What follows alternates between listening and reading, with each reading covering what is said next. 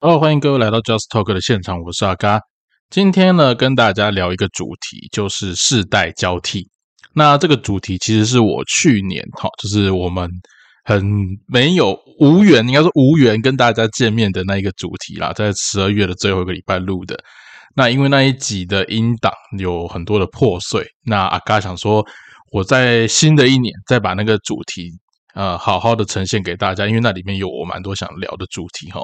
那其实呃世代交替这件事情，对于年轻人来讲听的是一个机会，但对于资深的前辈呃他们听到这个词的时候，就觉得很刺耳，会觉得啊你喜欢我老啊小，还是说呃你们想把我们干掉？好，那这样子的状况不止出现在。呃，政坛在企业界、在职场当中，这样子的声量都有时候出现的时候，会造成大家内心哈会有一种彼此互相猜忌的一种氛围出现。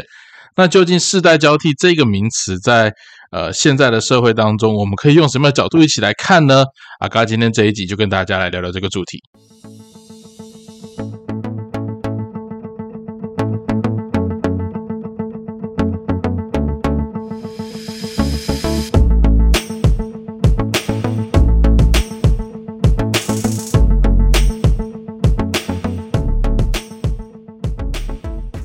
OK，那那个新年哈才刚过第二天呐，那今天是阿嘎持续在新年录音的第二天，我觉得要要希望啦，我自己希望我自己更新的频率可以再高一点。那每一天其实我手边的议题是有蛮多的，那今年也会很期待说，呃，假设有机会，我可以再把节目的内容更多、有更开阔一点哈。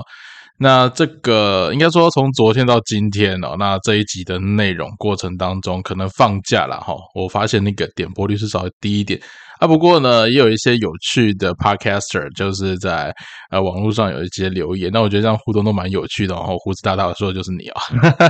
OK，那 Anyway，我觉得这是一个蛮有趣的一个过程啦。那我是想说，呃，在线上其实大家都会有很多的互动。那在这些互动的过程当中，我们都会期待，哎，有没有一些新的合作机会啊？哦，或者是说，呃，新的一个，比如说节目的创意或想法，我们可以持续的去开发。那这是我觉得蛮期待的一个方向。好，那细部的部分，我们看看今年可以用什么样的方法来让我们的节目内容更多元，然后让。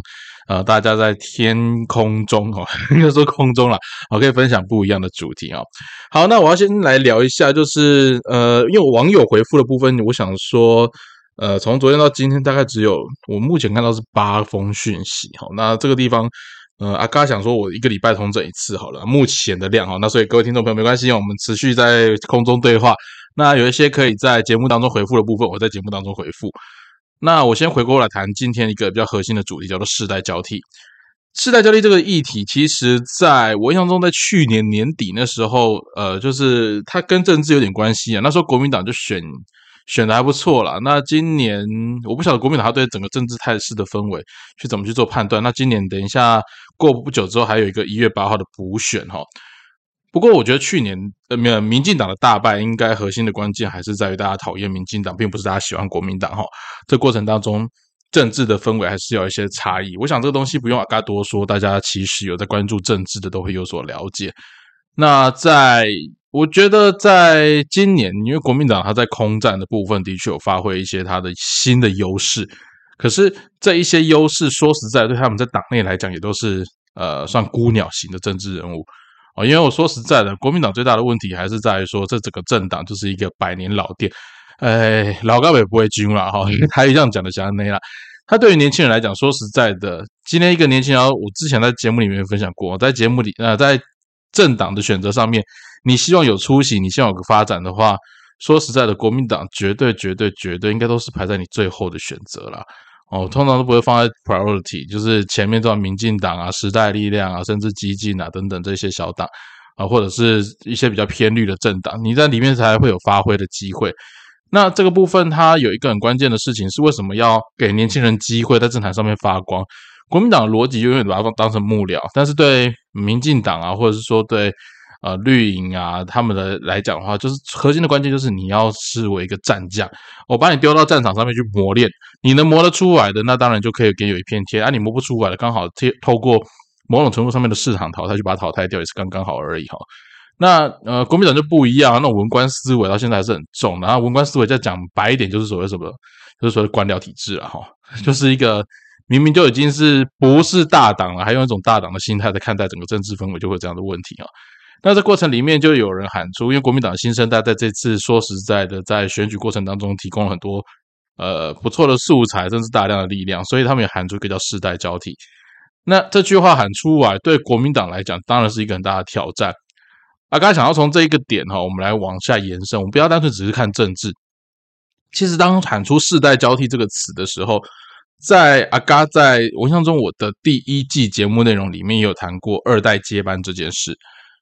不过，我们就应该回过头来讲哈，所有的场域里面，新陈代谢这件事情是必然的，我们都可以理解新陈代谢必然的，因为很少很少有人可以。一直在一个核心的职位上面，或者是位居高位做到死哈。通常你做到老做到死的时候，通常那个职务上面，你大部分工作也都分配出去了啦。那你在国外的企业，你更容易去看到，其实大部分呃创办人，或者是说你，然后就举例来讲，比如说像 Bill Gates，或者是像 Elon Musk，OK，最近也蛮夯的 Elon Musk，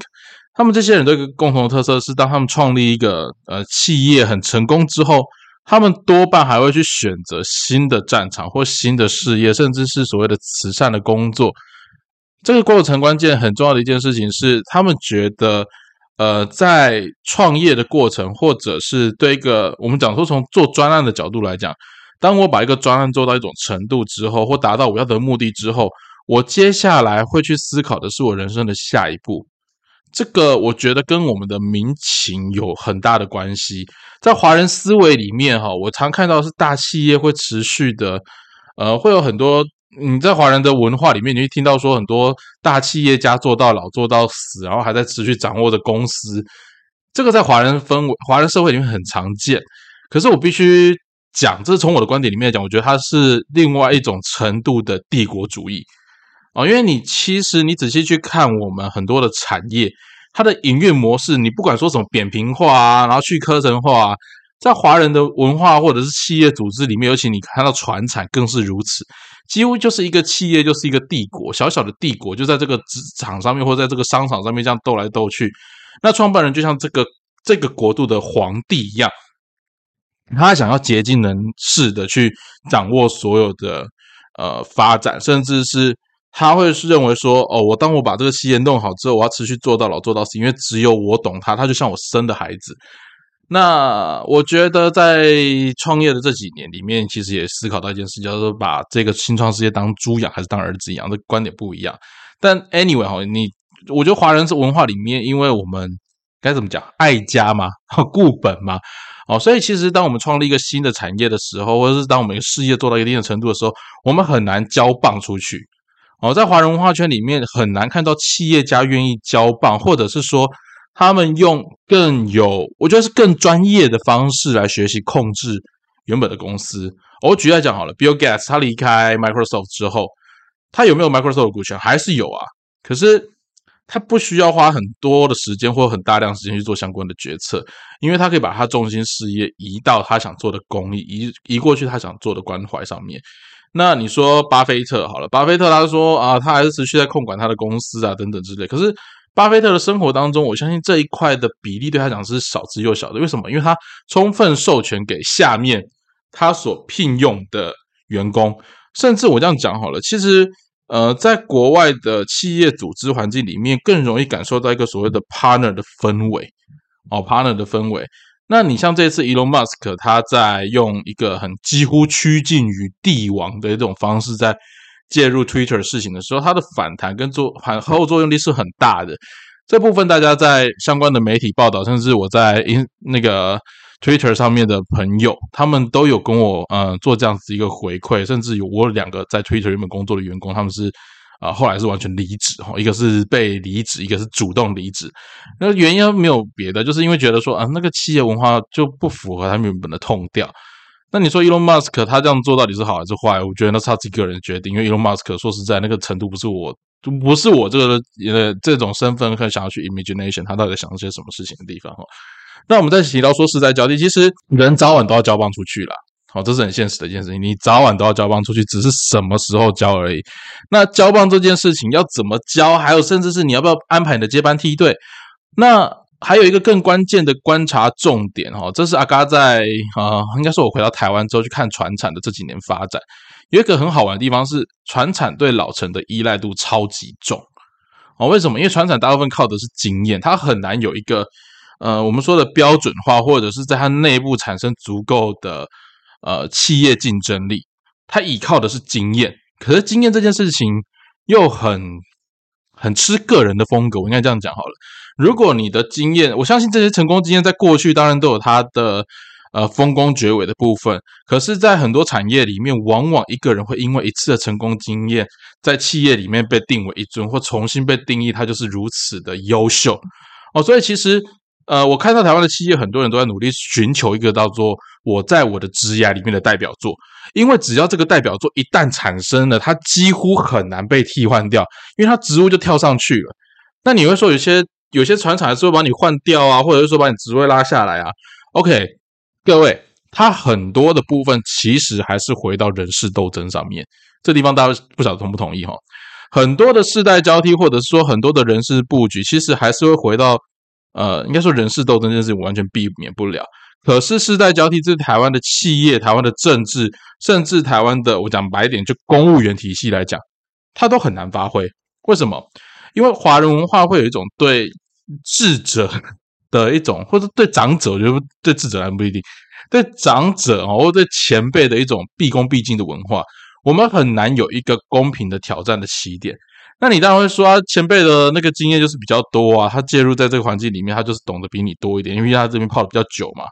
真的是这样吗？如果今天的企业环境是一个每天 competition，然后有很多的竞争，然后很多的不断的比较，那这些前辈留下来，我相信他的经验对呃后进来讲会是一个很好的参考指标。可是我们多少的企业或多少的组织，是因为你在这个圈子里面你做的久了。你就升上去了，我就觉得这是一个大家观察的重点哦。因为毕竟，呃，我们现在的产业还是属于一个缺工的环境。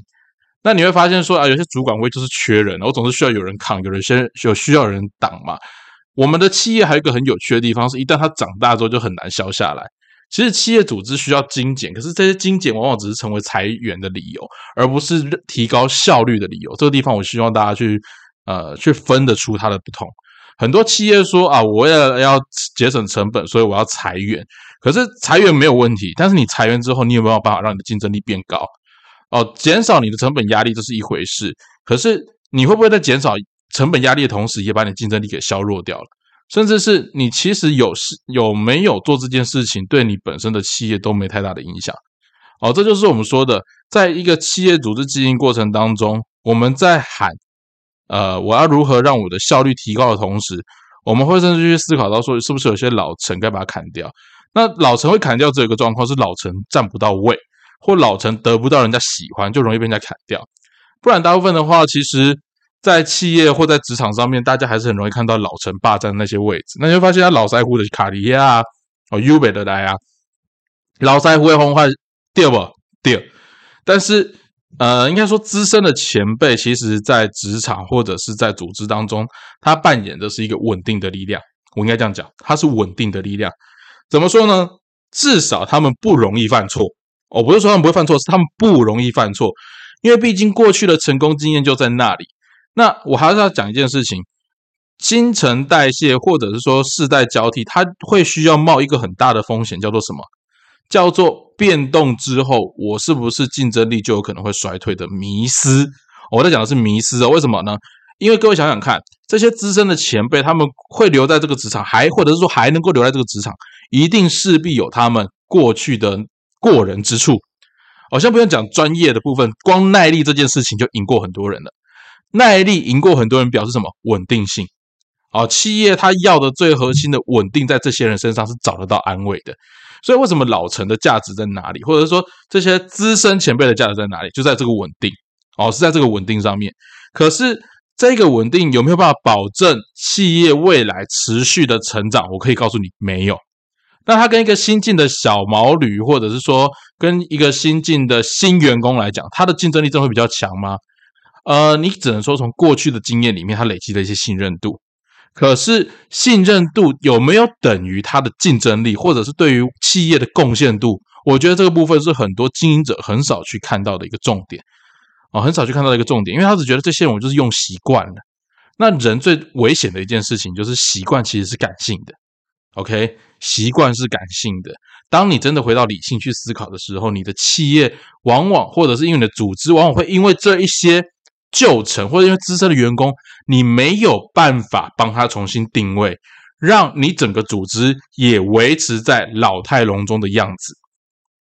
我们都期待组织是会成长，组织是会进化的。可是组织的成长跟进化源自于每一个员工的投入。那这些员工代表的是什么？这些员工就像我们人体的细胞一样，他如果没有办法保持活性，我要讲一的时候，如果他没有办法保持活性。那它就会让你的这个器官或者整个组织会呈现一个慢慢衰退的状态。所以，我们这个地方讲哈，呃，我们说的世代交替呀，或者是说隔代，或者说呃世代接班呐，或者是说所谓的新陈代谢，这里面最关键的一件事情，我觉得是心态还有学习力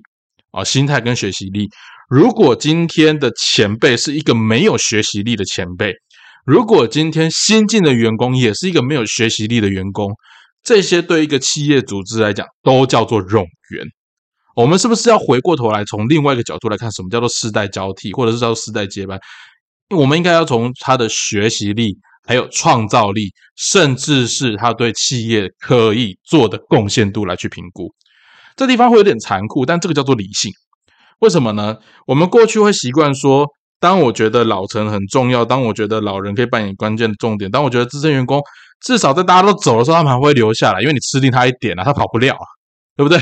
哦，至少当我要维持企业的一个基本收入的时候，这些老人会留着嘛？啊，那个他们因为也久了，也习惯企业的文化，企企业的整个呃，讲难听点，他们爽也好，不爽也好，但这些东西都不会影响到他的去留，他都是会留下来的。啊，大部分我讲现实一点，就是这群人嘛，因为他都会留下来。所以对企业来讲，它就是一个稳定的力量。那既然它是稳定的力量，我再怎么样，我都要给他们一个基本的嗯保证啊，guarantee，让他们可以知道说，哦，至少你在这里，我可以对你有一个基本的负责。他们听起来有点怪怪的。好，anyway，所以对于新陈代谢这件事情来讲，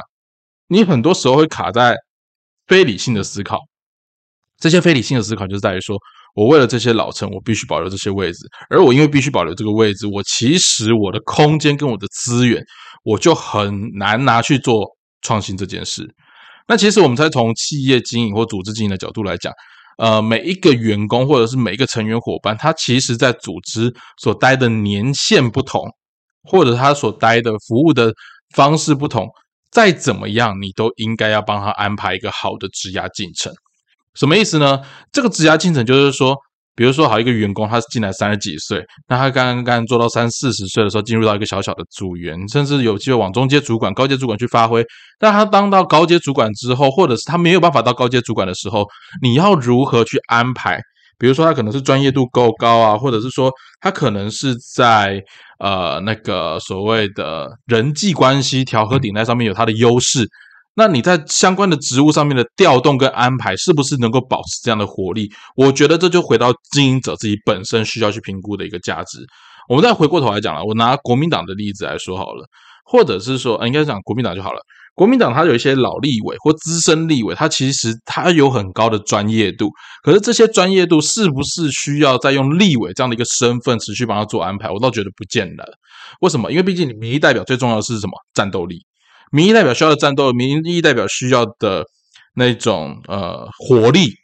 可能不是只有专业可以 cover 的。那你的专业度，你可以往哪边发展？比如说，你可以往行政官员，或者是往更大的一个智库，甚至是研究机构，或者是说相关的行政局处去做这样的一个规划，让你的呃底下的那个基层能够流动的机会。那回到企业界里面来讲，也是一样的。在企业的规划里面，我有资深的员工很重要，没错。可是，如果你常会去看到一些地方是在整间工厂里面都只剩下资深员工，好，那大部分啊，我比如说八九不离十，大部分其实企业的竞争力也正在下降，大家就等着老板什么时候收摊，然后我们就把事情做完就好。OK，那最后的部分我要再提一件事情：世代交替背后还有一个很大的、很大的一个企业经营的逻辑。各位，我们在做员工，或者是说我们在做主管的时候，我们都希望说把最好的呈现给企业。可是，对于一个职业经理人来讲，他要的有有时候往往不见得是最好的答案，他要的是一个什么？他要的是一个相对低风险的答案或低风险的选择。OK。每一次的开创，每一次的创新，每一次的人事调动，每一次我要引进新的资源、新的想法、新的态度进来的时候，对企业来讲，它背后代表都叫做风险。哦，虽然每个人都会说，我对我对企企业经营最关键的一件事情就是叫做风险管控、风险的处理。但是风险管控、风险处理很多依靠其实是经验，而不是真正的相关的数据来做经营。这是呃，至少我觉得在台湾的文化或台湾的企业经营里面，甚至在华人企业经营里面，是很明显、很明显的一件事情。真正导入数据化经营的企业或公司真的很少，因为大家还是 prefer 相信呃那些资深员工或资深长官的经验，因为毕竟他曾经成功过，或者是你真的觉得他有过人之处，但实际上。当我们真的很多东西用回到呃数字去计算的时候，你会发现很多东西它真的拿不出来看。OK，可是对于企业来讲，他知不知道这些数字的存在？他们知道哦。那所以说，大家就很好奇，那你知道为什么你要选择这样子的一个结果呢？OK，这就要回到一件事情是，其实企业没有你想象中那么一直追求卓越。我比如说，这是一个企业文化，大部分的企业文化要的是什么？你各各位各位先想一个最基本的观念哦，企业光要活出来哦，比如说一个新创企业，它要活过前面前五年有多难，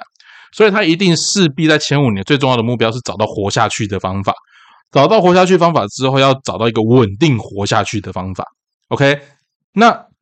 当他今天找到稳定活下去的方法之后，他对于开创、对于创新这件事情，他的步伐就一定会慢下来。甚至是很多时候，他不会选择采取所谓的创新的角度，因为这是在企业的 DNA 里面看他有还是没有的。那企业 DNA 很关键的一件事情是，你的企业用的是什么样的人。所以，在一个企业里面，大家会 prefer 当我已经稳定的时候，我会希望是稳定的人员在这里面。我必须讲，大部分啊看到都是如此。所以，其实你说一个企业要勇敢的去创新啊，或者说有新的解决方案或新的 solution，为什么企业很难接受？因为对他们来讲，这些都代表着我有可能打破我原本既有的平衡，而这种平衡，这一种透过真实数据去评估的，对很多企业经营者来讲，都告诉你，那个叫做立功，好，或者是说那是你说了算，而不是真正的能够用我们所谓的数据化管理或者数据化经营。也有人说啊，刚刚你这样讲，都一切都靠数据，这不是太太写实一点？人有时候经营就是要靠一些感性嘛。OK。我我觉我觉得啦，从我自己观察到很多成功的企业家，甚至是在我我，因为我真的觉得在欧美当中看到很多成功的企业家，他们的直觉背后其实是已经很习惯算计那些数据了。啊，这是我必须先说在前面，他们的精准背后是已经很习惯算计那些数据，所以他们其实本身就是一台大型的数据集。这些数据在跟他报告的时候，其实他过去是很仰赖那些具体数字的。那这个部分可能我们没看见，所以我们回过头来说，任何一个策略或任何一个组织在发展的过程里面，你要的是什么样的人？我们都希望企业组织可以好好的活下去，甚至它有更大的能量去创新发展的时候，我们就喊出新陈代谢，我们喊出世代交替。但是这些关键的背后，并不是在年纪，并不是在年资，而是在于一个员工的学习力跟他的竞争力。